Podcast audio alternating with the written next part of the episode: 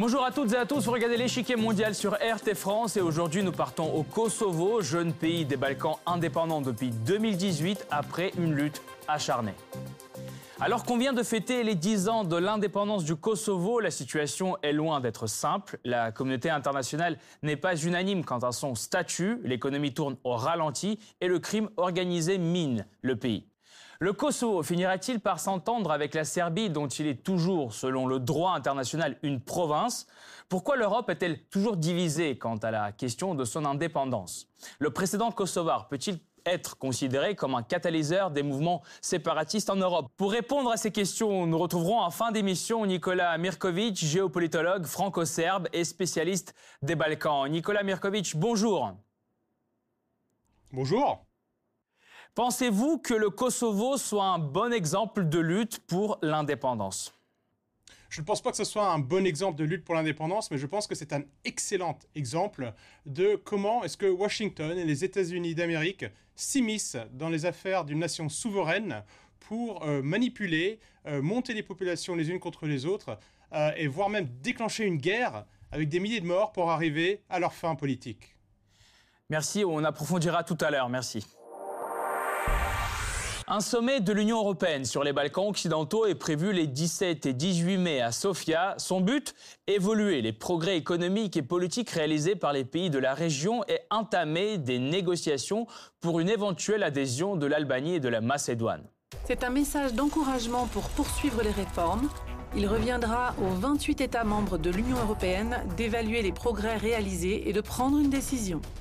Mais l'éventualité d'un tel élargissement ne fait pas l'unanimité au sein de l'Union. Le président français Emmanuel Macron a, lui, par exemple, fait état de ses réticences devant les députés européens je ne défendrai un élargissement que quand il y aura d'abord un approfondissement et une réforme de notre Europe. Le sommet en Bulgarie s'annonce donc compliqué. Il devrait se dérouler en deux temps. À 28 le premier jour, puis le second avec les deux pays candidats, l'Albanie et la Macédoine, et les quatre pays qui aspirent à rejoindre l'UE, la Bosnie, la Serbie, le Monténégro et le Kosovo.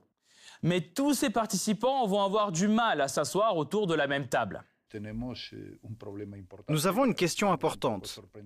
Certains parlent d'élargissement à des pays qui ne sont pas reconnus, notamment par l'Espagne. Cela nous inquiète un peu. En effet, le Kosovo, ancienne province serbe ayant déclaré son indépendance en 2008, n'est pas reconnu par cinq États membres de l'Union européenne. L'Espagne, la Grèce, Chypre, la Slovaquie et la Roumanie. Il désapprouve pour des raisons bien spécifiques la manière dont le Kosovo s'est séparé de la Serbie. L'Espagne est confrontée à des revendications indépendantistes dans deux de ses régions, le Pays basque et la Catalogne. Sa position sur le Kosovo va dans le sens de la protection de sa propre intégrité territoriale. Chypre est divisée depuis 1974 après l'invasion et l'occupation par l'armée turque du tiers nord de l'île. Sa position consiste à dire que dans son cas, comme dans celui du Kosovo, les règles du droit international ont été bafouées. La Grèce et la Slovaquie soutiennent leur allié serbe. Enfin, la Roumanie est solidaire avec la Moldavie qui fait face aux élans séparatistes d'une de ses régions, la Transnistrie. À ce jour, le Kosovo est officiellement reconnu en tant qu'État par 116 membres de l'ONU. La plupart d'entre eux ont établi des relations de coopération avec lui. Néanmoins, si le Kosovo a déclaré unilatéralement son indépendance en 2008, il reste serbe au regard du droit international. En effet, son statut de province a été fixé par la résolution 1244 du Conseil de sécurité de l'ONU. Toute évolution de la question du Kosovo créera un précédent, car il s'agira pour la première fois de l'accession à la dépendance d'une région au sein d'une république, et non pas d'une partie d'un ancien État fédéré. Et ce précédent se reproduit très vite. En août 2018, la deuxième guerre d'Ossétie du Sud oppose la Géorgie à sa province séparatiste et à la Russie. Le conflit s'étend à une autre province géorgienne, l'Abkhazie, et fait plus de 1000 morts. Les deux provinces séparatistes déclarent leur indépendance en évoquant le précédent kosovar. Cependant, elles ne sont reconnues que par quatre pays membres de l'ONU. Le précédent du Kosovo inspire-t-il encore aujourd'hui Le référendum catalan du 1er octobre 2017 a débouché sur des manifestations de masse, mais n'a pas été reconnu par Madrid? Et le référendum écossais a débouché sur un résultat de 55,3% contre la sortie du Royaume-Uni le 18 septembre 2014. Une question qui pourrait à nouveau être posée après le Brexit, selon les autorités écossaises. Avant donc d'observer l'état actuel du Kosovo, revenons sur comment ce petit bout des Balkans a lui obtenu son indépendance. Jusqu'à la fin du 19e siècle, au Kosovo, les Albanais minoritaires cohabitent avec les Serbes. Après la Seconde Guerre mondiale, le Kosovo devient une province autonome serbe au sein de la Yougoslavie. Le président yougoslave Tito encourage alors l'installation des Albanais au Kosovo en espérant que l'Albanie rejoigne la Yougoslavie. Le Kosovo bénéficie de dotations de Belgrade pendant toute la période durant laquelle Tito est au pouvoir. Le niveau de vie y est bien supérieur à celui de l'Albanie. Cela entraîne un afflux de réfugiés important qui restent isolés de la société serbe. Ainsi, au fil des années, selon le recensement de 1981, 77% des 1,6 million d'habitants du Kosovo étaient des Albanais, 13% des Serbes et 10% provenaient d'autres groupes ethniques. Dans les années 90, la Yougoslavie traverse une crise politique et économique extrêmement grave. En 1991, une série de guerres civiles éclate. La Croatie, la Slovénie, la Macédoine et la Bosnie-Herzégovine déclarent leur indépendance. La Yougoslavie continuera néanmoins d'exister en tant qu'entité fédérale constituée de la Serbie et du Monténégro jusqu'en 2003. Le Kosovo est alors privé de son statut d'autonomie par le pouvoir central. Les tensions ethniques explosent. En 1996, les Kosovars créent l'armée de libération du Kosovo et en 1998, un conflit armé sanglant éclate avec l'armée yougoslave. En 1999, l'OTAN lance l'opération Force alliée sans autorisation de l'ONU. Les bombardements de cibles serbes durent 80 jours. Le gouvernement fédéral yougoslave est forcé d'accepter un contingent militaire de l'OTAN et des casques bleus de l'ONU. Leur objectif est de garantir la sécurité sur le terrain. Mais dès 1999, environ 200 000 Serbes fuient le Kosovo à cause des violences. Aujourd'hui, le monde entier comprend que les bombardements de 1999 ne relevaient pas de missions humanitaires. Ils n'avaient pour but que d'arracher le Kosovo à la Serbie et d'y déployer les bases militaires de l'OTAN, et les autorités serbes leur ont permis d'y entrer. Pendant les neuf années suivantes, la Serbie, l'Union européenne, l'ONU, la Russie et l'OTAN s'efforcent de s'accorder sur le statut du Kosovo sans résultat. Le 15 février 2008, le Parlement kosovar proclame unilatéralement l'indépendance de la région. Dix ans après, ces relations avec euh, la Serbie restent compliquées. La question la plus sensible est celle des Serbes vivant sur un petit territoire au nord du Kosovo. Belgrade veut voir leurs droits être garantis.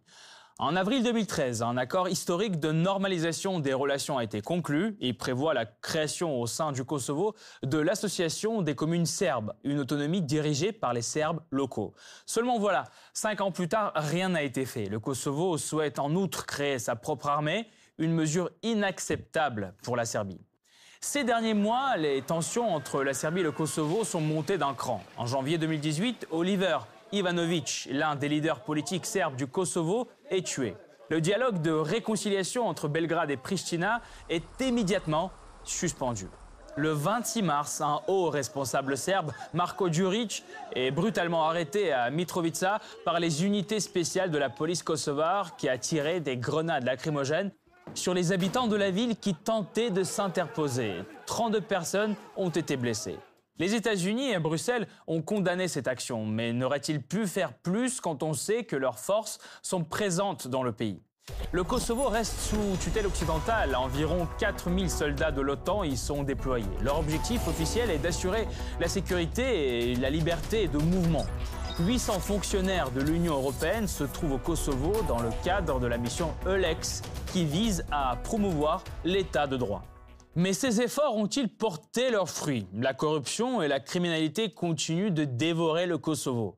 Le Conseil de l'Europe a même accusé le président de la République, Hashim Tachi, d'être à la tête d'un réseau criminel albano-kosovar. Selon Strasbourg, ce réseau se livrerait à des trafics d'armes, de drogue et d'organes en Europe centrale. En 2012, le chef de la direction anticorruption avait déjà été arrêté pour avoir pris extorqué des pots de vin. Le Kosovo est aussi l'une des régions les plus pauvres en Europe. Le taux de chômage y atteint 30,2% et 50% parmi les jeunes.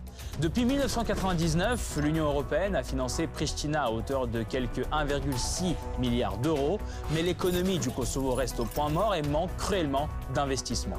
Le Kosovo est aussi victime d'un autre fléau, la radicalisation islamique. En 2015-2016, 314 Kosovars sont partis rejoindre l'État islamique au Moyen-Orient, ce qui est le nombre le plus élevé de djihadistes par habitant en Europe. D'après la police antiterroriste de Pristina, ils seraient recrutés par des imams radicaux et des ONG financés notamment par l'Arabie saoudite. Quel avenir attend le Kosovo? A-t-il des chances d'être reconnu pleinement par la communauté internationale? Trouvera-t-il un accord avec la Serbie? Pour mieux comprendre ces questions, nous avons invité Nicolas Mirkovic, géopolitologue franco-serbe et spécialiste des Balkans. Nicolas Mirkovic, y a-t-il une possibilité de voir euh, le Kosovo devenir membre de l'Union européenne dans un avenir proche, malgré l'opposition de certains de ses membres? Non, c'est tout à fait impossible. N'oubliez pas qu'aujourd'hui, la convention, la, la, résolution 1244 de l'ONU reconnaît que le Kosovo fait partie de la Serbie, donc n'est pas indépendant. C'est la position de nombreux États dans le monde, comme la Russie, la Chine, l'Algérie, le Brésil. Le Vatican lui-même ne reconnaît pas le, Kosovo indépendant. Et au sein même de l'Union européenne, vous avez cinq pays qui sont la Grèce, Chypre, la Roumanie euh, et l'Espagne, qui ne reconnaissent absolument pas l'indépendance du Kosovo. Et sans la reconnaissance de la totalité des membres de l'Union européenne, aucun nouveau membre, même s'il respecte tous les critères de Copenhague, ne peut intégrer l'Union européenne. Donc on a un statu quo aujourd'hui euh, qui empêche le Kosovo de rentrer à court terme dans l'Union européenne. Et vous pensez que les pays qui ont reconnu le Kosovo ont ouvert la boîte de Pandore des mouvements indépendantistes, en Europe notamment?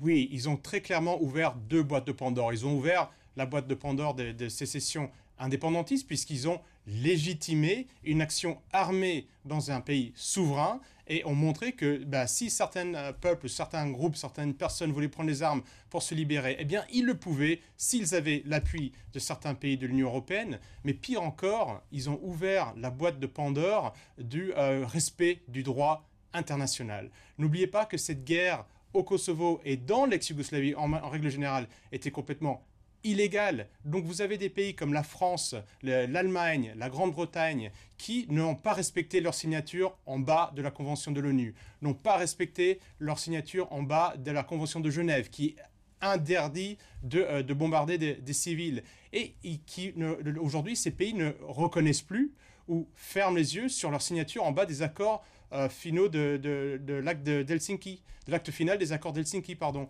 où les pays du CSCE, donc à cette époque-là, nous avons les États-Unis, le Canada, l'Union soviétique, la France, tous les pays européens sauf l'Albanie, qui signent un accord pour respecter l'intégralité territoriale de chaque pays, pour empêcher les Monsieur faire... ah, pardon. Je, comprends très bien, mais il y a d'autres processus. On sait qu'il y a une majorité d'Albanais qui y vivent, donc ces aspirations ont des racines historiques quand même.